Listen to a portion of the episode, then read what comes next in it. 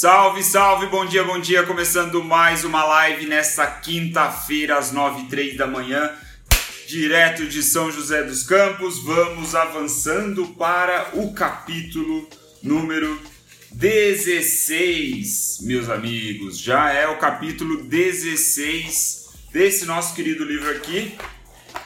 Ready Fire M, certo? Mark Ford destruindo capítulo após capítulo Estamos aí avançando a ritmo acelerado, como sempre, é, com as nossas análises aqui, né? As melhores ideias do livro do Mark Ford, que nos promete, lembram-se vocês, nos promete aí de ir de zero a 100 milhões de receita anual em pouco tempo. Essa é a promessa, esse é o subtítulo do livro, né? Então, para contextualizar, bom dia para quem está entrando, a Rafa entrou, a Fernanda, tomate, eu acho que é o tomate, uh, verli e tudo mais. Enquanto o pessoal está entrando, vamos contextualizar só um pouquinho para ficar registrado na história, né? Aqui, é, o, onde estamos, né? Nessa live número 81 já, meus amigos. Live 81.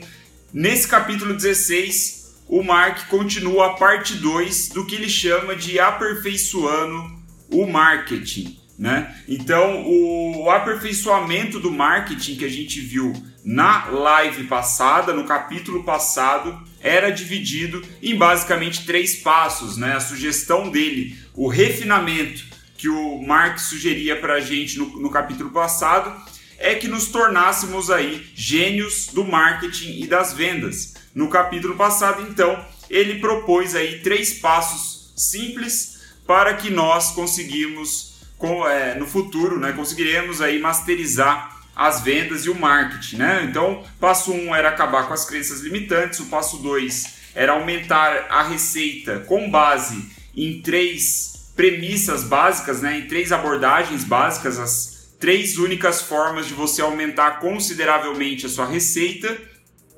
E o passo 3 era estudar e implementar as 20 lições de marketing, certo? Então, dito isso, nós vamos agora para o próximo capítulo, capítulo 16, que é a segunda parte do Aperfeiçoando Marketing. Nessa parte, o contexto que ele nos traz é o seguinte: ele fala que a lição por trás desse capítulo ela é tão importante na visão dele que não caberia ter colocado ela ao lado das outras 20 lições do marketing, né? Que ali por, pela questão de tempo, ontem eu não passei pelas 20 né? Eu passei por apenas três.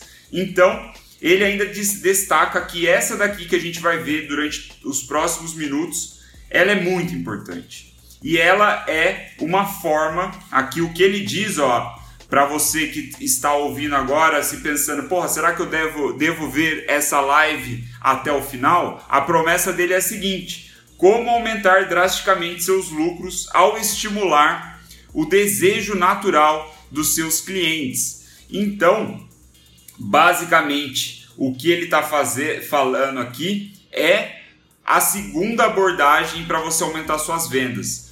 Não sei se vocês lembram, mas na live de ontem a gente falou sobre três abordagens básicas para aumentar as vendas, a receita de qualquer negócio. Só existem três, né? Segundo o Jay Abraham, que o, o Mark nos apresenta aqui. Esse capítulo aqui, o 16 da live de hoje, é sobre a abordagem número 2, que é fazer seus clientes comprarem mais de você.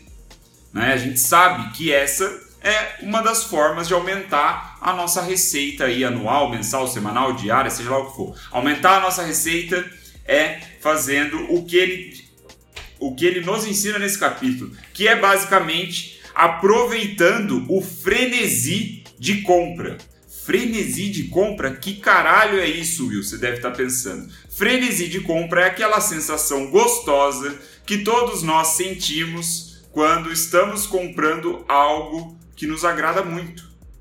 Aquela sensação que todos nós já passamos. Né? É, eu acho que ela é uma sensação estereotipada nas mulheres de uma maneira injusta, porque eu acho que todos os seres humanos, homens e mulheres, passam por essa sensação, têm os seus momentos de frenesi de compra. Então, frenesi é uma sensação aí é, que toma conta do seu cérebro, do seu comportamento e faz com que você haja é, basicamente de uma maneira emocional. Eu acho que essa é a palavra. Né? Você deixa aflorar as sensações do seu corpo e você age em cima disso. Então, é, nós, né, os estereotipos aí da, da mulher consumidora, toda aquela imagem lá, eu acho que é uma tremenda bobagem. Eu acho que todos nós temos aí um algum item, algum, sei lá, algum tipo de produto que faz com que nós comp compremos dessa maneira, né? É, fazendo com que o frenesi tome conta de todos nós, né? Então a gente vai falar sobre isso um pouquinho daqui a pouco, mas o primeiro passo para a gente entender esse frenesi da compra é entender, é voltar com o assunto desejo versus necessidade. Mais uma vez, o Mark ele investe aqui algumas páginas desse capítulo falando sobre a importância da dualidade entre desejo e necessidade, né? A contra a contraposição entre esses dois elementos que estão aí imersos nas nossas estratégias de venda, certo? Mais uma vez ele diz: não é sobre necessidade. A maioria das compras são feitas em cima de desejos. Inclusive quando ela está mascarada por necessidade, mas na verdade é um desejo. Né? Então a gente pode falar, pode levar isso até para alimentação, né, que é uma necessidade básica. Nós temos o privilégio se você está vendo essa live, seja agora nesse momento presente enquanto ela está sendo gravada ou no futuro, eu arrisco de dizer que você é um privilegiado assim como eu, que tem aí a o privilégio, de fato, de escolher o que você vai comer, né? E se você tem o privilégio de escolher o que você vai comer, você provavelmente está comendo em cima do seu desejo e não só da sua necessidade. Então é mais ou menos essa ideia, é explorarmos o desejo do ser humano pela compra. Né? É, em primeiro lugar, ter a consciência de que isso é um fato, de que nós compramos por desejo e não por necessidade. Lá no, na primeira temporada de lives, o Seth Godin já falava sobre isso. E o Seth Godin ele tem uma postura, um posicionamento muito mais soft do que o Mark Ford. O Mark Ford é muito mais agressivo na escrita, na, nas ideias dele, na forma de explorar isso. Né? Embora ele coloque um monte de de, de vírgulas assim, um monte de, é, como posso dizer, um monte de perfumaria para deixar mais bonito, mas ele tem uma abordagem muito mais agressiva, certo? Então o ponto é o seguinte: quando a pessoa decide comprar algo de você, é desejo. Em 99% dos casos é desejo. Aí vem uma reflexão interessante, presta atenção. Se você oferecer algo a mais para ser comprado logo após essa primeira compra, você estará dando a oportunidade, veja só, você estará dando uma oportunidade para o seu cliente intensificar a sua satisfação através do desejo natural dele.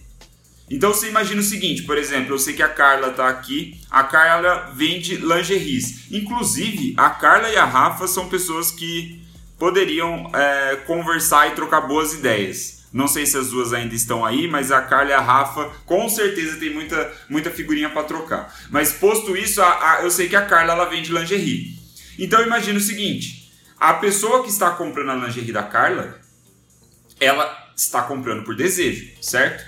E esse desejo ele está ligado ao sentimento, à sensação que vai ser causada, que ela vai sentir ao comprar a lingerie certo? Então ela, ela está comprando a lingerie é, por conta disso, por conta de um desejo em sentir alguma coisa. Pode ser se sentir bem é, com o próprio corpo, de repente uma lingerie que cai bem nela e ela olha no espelho e ela se sente bem, né, mexe com a autoestima. Ou pode ser, é, sei lá, o fato de que ela quer se sentir bem pro namorado, pro marido dela, né, ficar sexy, sei lá, enfim.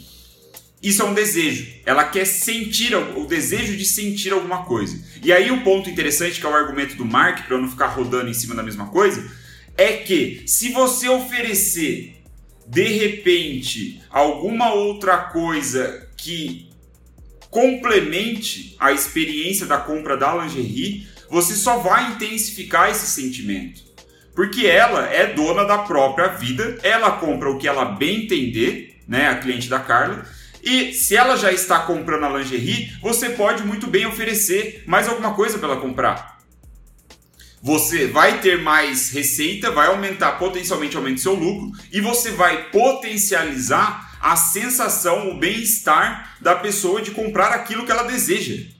Então, por um lado, a gente pode ver, né, o que eu pelo menos tenho visto nos últimos anos é um, uma narrativa é, crucificando esse tipo de coisa, né? Que a gente deve consumir menos e tudo mais, a onda do minimalismo e o caralho todo. Mas a gente também vê no lado do business, faz muito sentido essa linha argumentativa do Mark.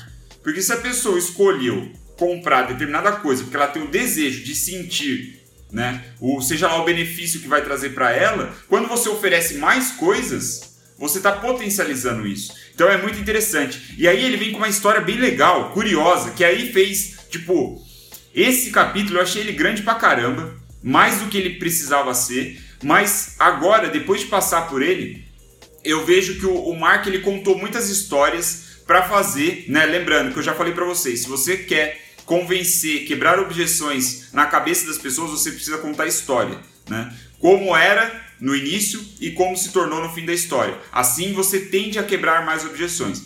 E eu, eu vejo perfeitamente que o que ele está fazendo é quebrando, ele está quebrando objeções de venda na mente do leitor. Né? Ele está pegando e falando, cara, a sua visão aqui de venda tá errada, né? Você tem aqui suas objeções, suas crenças limitantes, e ele vai acabando com isso. Então ele conta história pra cacete, mas uma das histórias que ele contou eu achei bem legal. Que ele falou que ele tem um amigo, um amigo não, um cliente há mais de 15 anos e os dois já viajaram aí para mais de 50 países juntos nesses 15 anos aí de relação profissional. E aí ele falou que nesse tempo todo ele reparou o seguinte, reparou uma coisa é, que o, esse cliente dele, ele só tem uma bagagem de mão. É a mesma bagagem de mão durante 15 anos.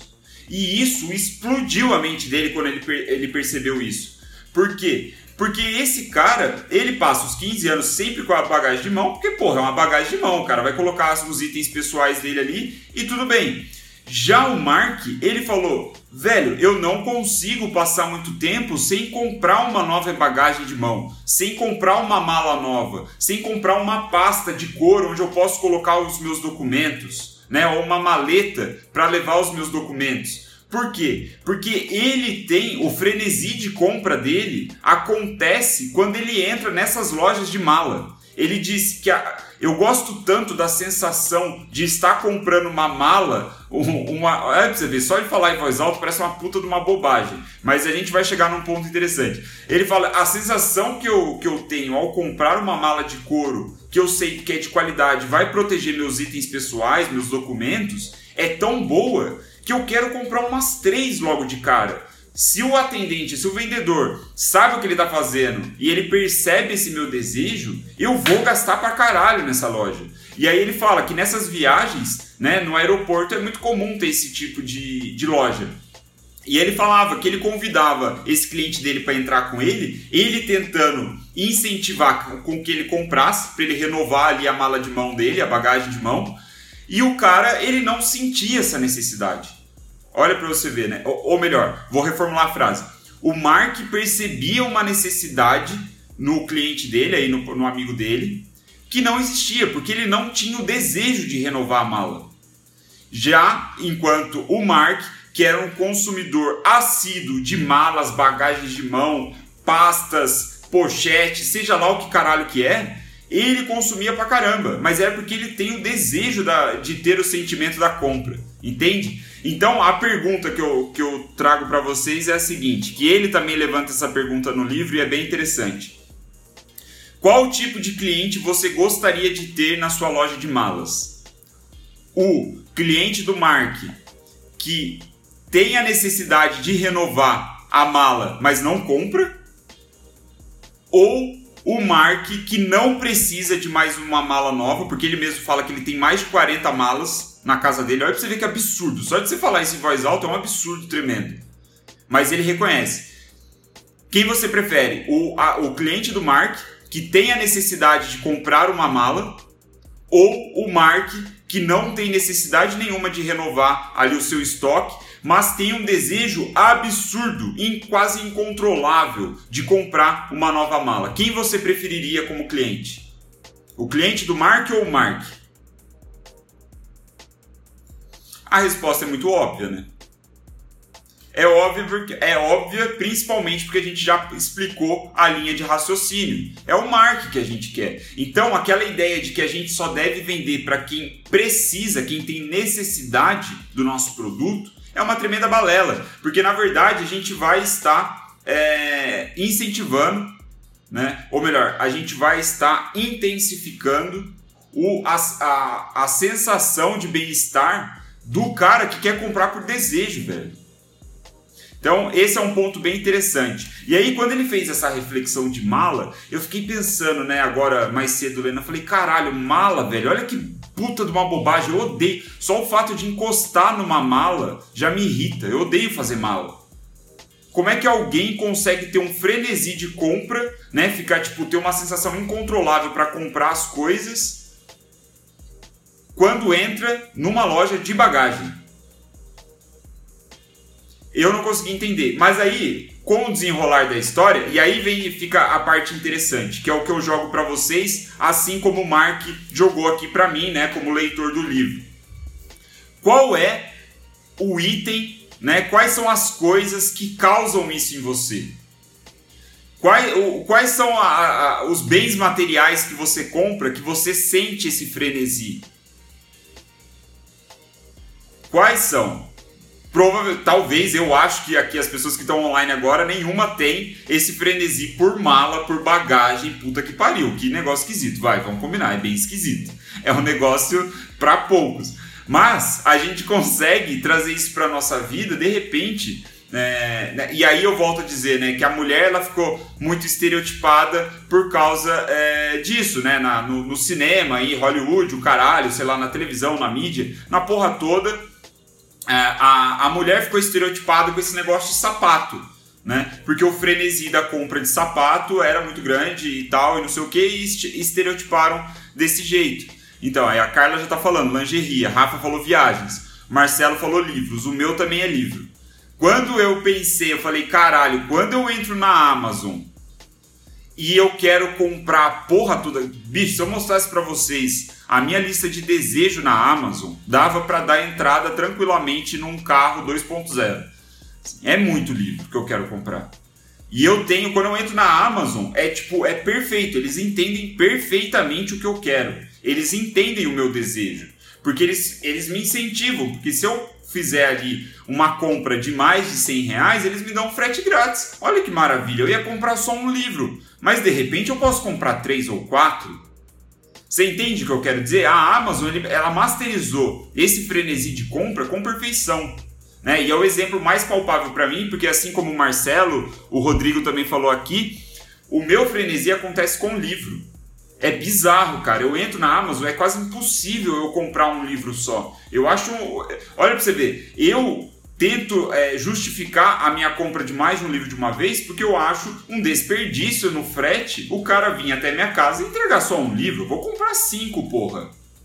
Entende qual que é o frenesi da compra? Então todos nós temos alguma coisa que causa é, essa sensação, essa satisfação por comprar. Uns são viagens, outros são livros, outros são lingerie, outros são é, sapato, outros são tênis, outros são bonés, outro é camiseta, camiseta de time de futebol, sei lá, velho. Tem até, ele até cita aqui do, do, do mercado que ele tá, que é de relatório financeiro, que é também, mais uma vez, a Empíricos, falando da Empíricos aqui, mais uma vez, ela de, deveria patrocinar as minhas lives, tanto que eu falei da Empíricos.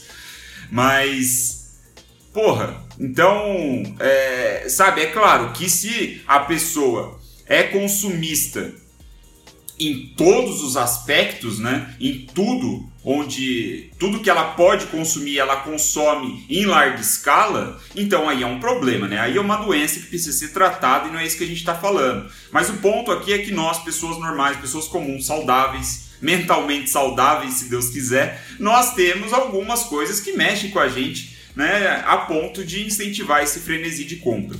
Então, a ideia desse capítulo é, em primeiro lugar, tornar isso consciente na nossa nas nossas estratégias de venda. A Betina vai ter presente aqui, mãe. Armava mesmo. Aí ia bombar, né? Ela ia trazer a enxurrada de gente que tá seguindo ela agora. Mas é. A, a, ideia desse capítulo é tornar consciente esse frenesi de compra, ver isso com bons olhos, não achar que isso é uma prática ruim, né? Principalmente se for é, vendendo para pessoas normais como nós, né? Alguém que não tem nenhum problema, algum distúrbio né, clínico de consumo, não é disso que a gente está falando, a gente está falando de pessoas normais.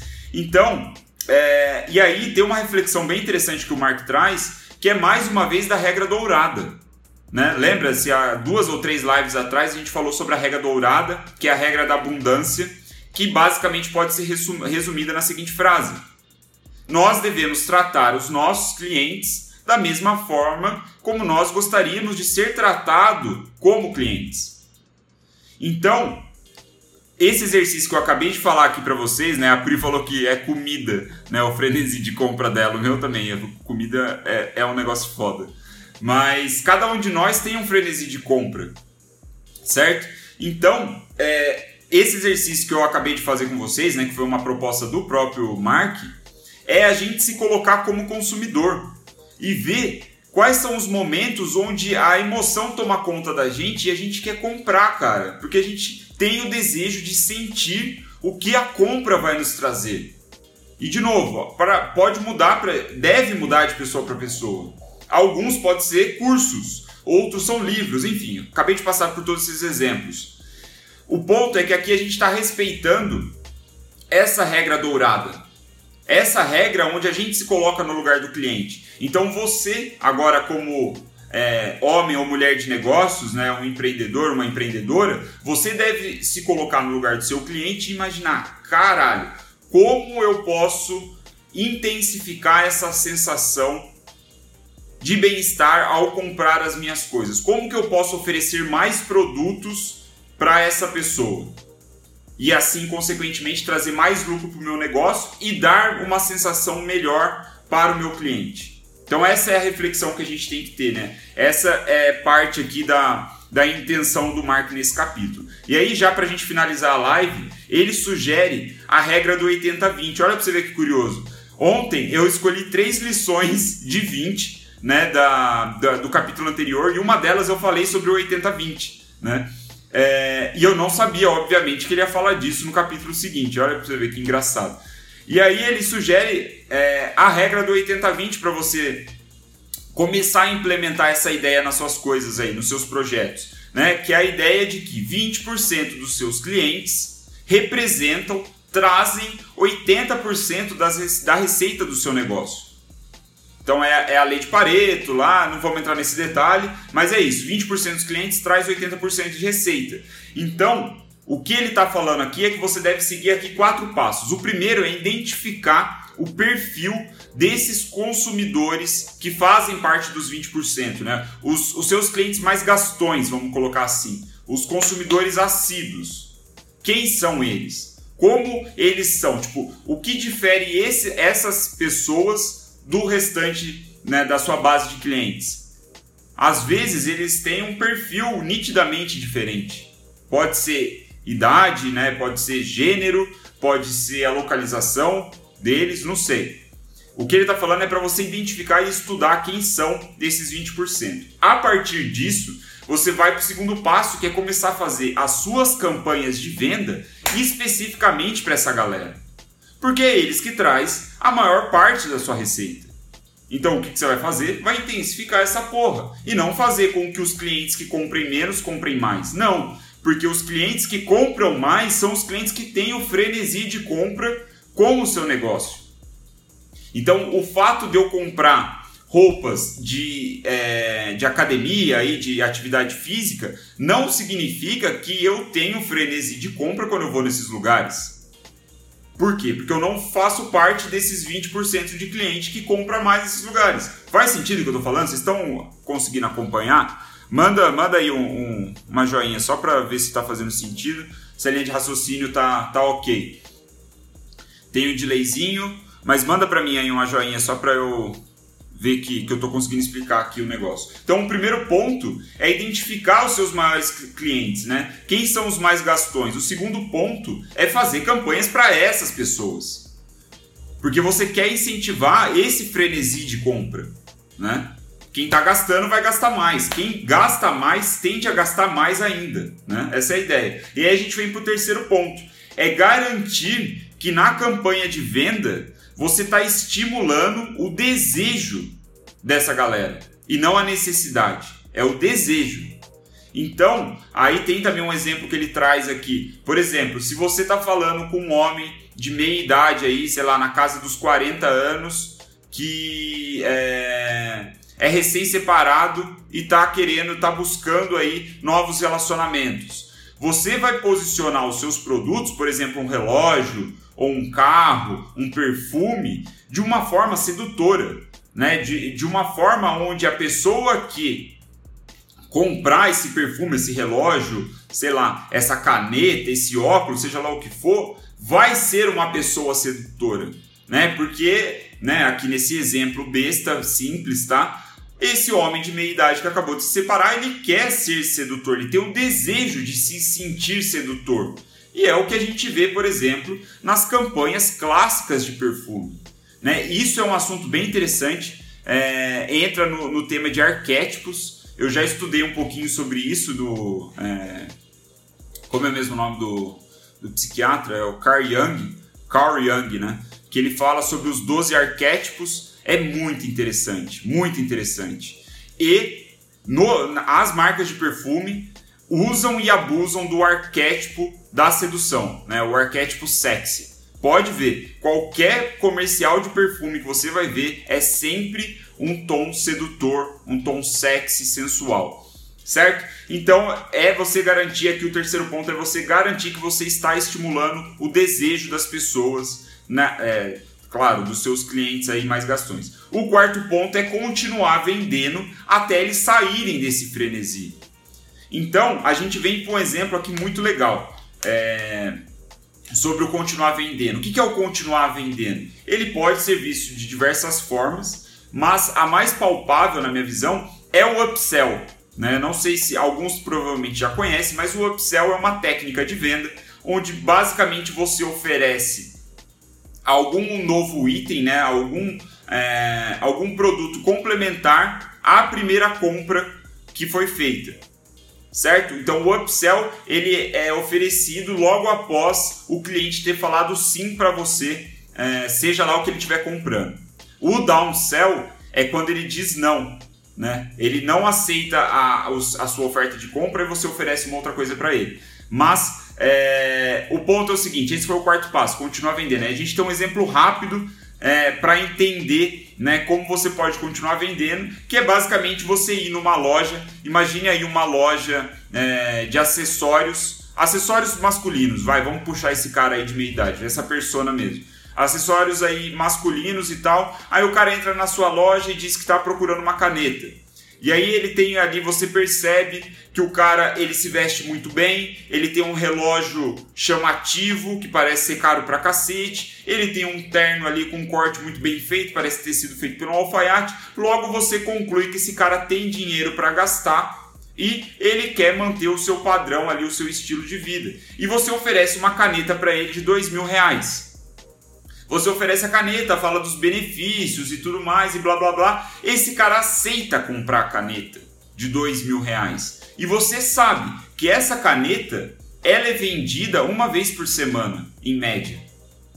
Logo, isso liga o dispara um alerta mental que faz com que você identifique esse cara como parte dos 20% dos clientes que mais gastam na sua loja.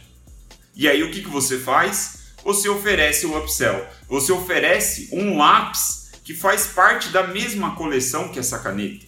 E esse lápis, ele não é dois mil reais. Ele é mil duzentos e reais, sei lá.